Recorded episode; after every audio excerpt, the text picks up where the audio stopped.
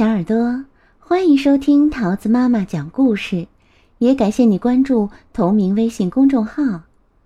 今天桃子要讲给你听的故事叫做《一只孤独的野兽》，作者是克里斯贾直，由王晨潇翻译，二十一世纪出版社出版。野兽们很稀少。没有几个人听说过他们。事实上，他们真的是太稀少了，每个国家才有一只。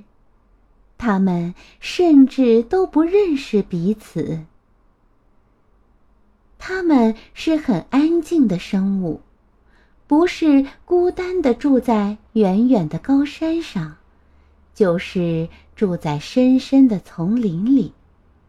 他们最爱打理自己美丽的花园。平时的时候，他们会喝茶、读好书，在雪中散步，在雨中伫立，烤蛋糕以及吃掉蛋糕，呵呵，那是必须的。这是关于其中一只野兽的故事。有一天，他突然觉得自己很孤独。他立马做了个决定，他要去寻找其他的野兽伙伴们。他随即穿越丛林，跌跌撞撞的下山了。他越过一条湍急的河流。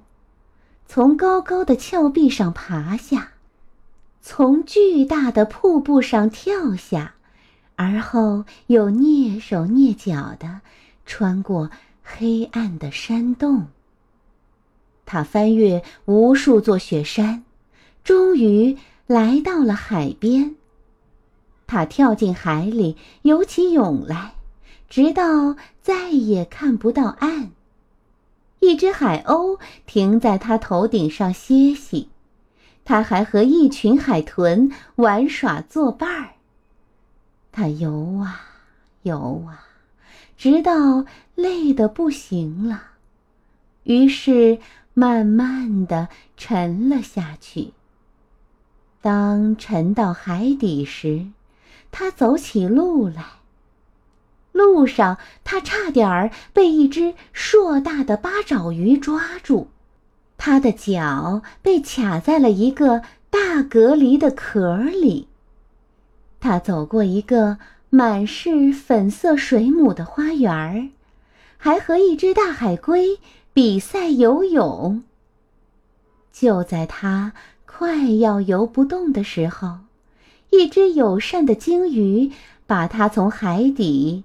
背上了海面，载着他一起前行。最终，他抵达了岸边。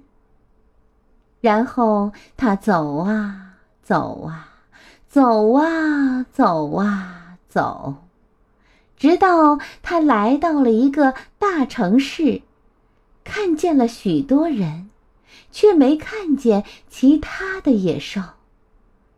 他问候：“大家好。”啊啊啊！但是人们转头就跑。不过，好奇的人们又慢慢的回来了。不一会儿，整座城市的人们都跑过来向他问好。大家都很喜欢这只野兽，还让它住进了他们的大公园里。没过多久，野兽就把这座公园打扮的如同自己的花园一样美丽，每天都有人过来看望它。野兽也很喜欢这里的人们，但是。他依旧感觉孤独。于是他决定在广播里、在报纸上、在电视上讲述他一路来到这座城市的经历，以及想要找到其他野兽的愿望。一夜之间，整个世界都在谈论这个话题。那只野兽，那只野兽，哦，那只野兽，那只野兽，那只野兽。但他仍然没有听到关于其他野兽的消息。他开始想念自己的花园了。某天深夜，当人们熟睡时，他逃出了公园。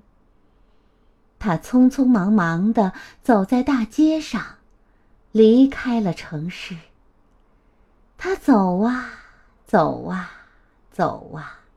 直到看见了大海，然后就游啊游，游到累得不行了。他沉了下去，又继续走起路来。他的脚被卡住，还差点被抓，这才抵达了岸边。他爬上峭壁，越过河流。终于回到了他的丛林。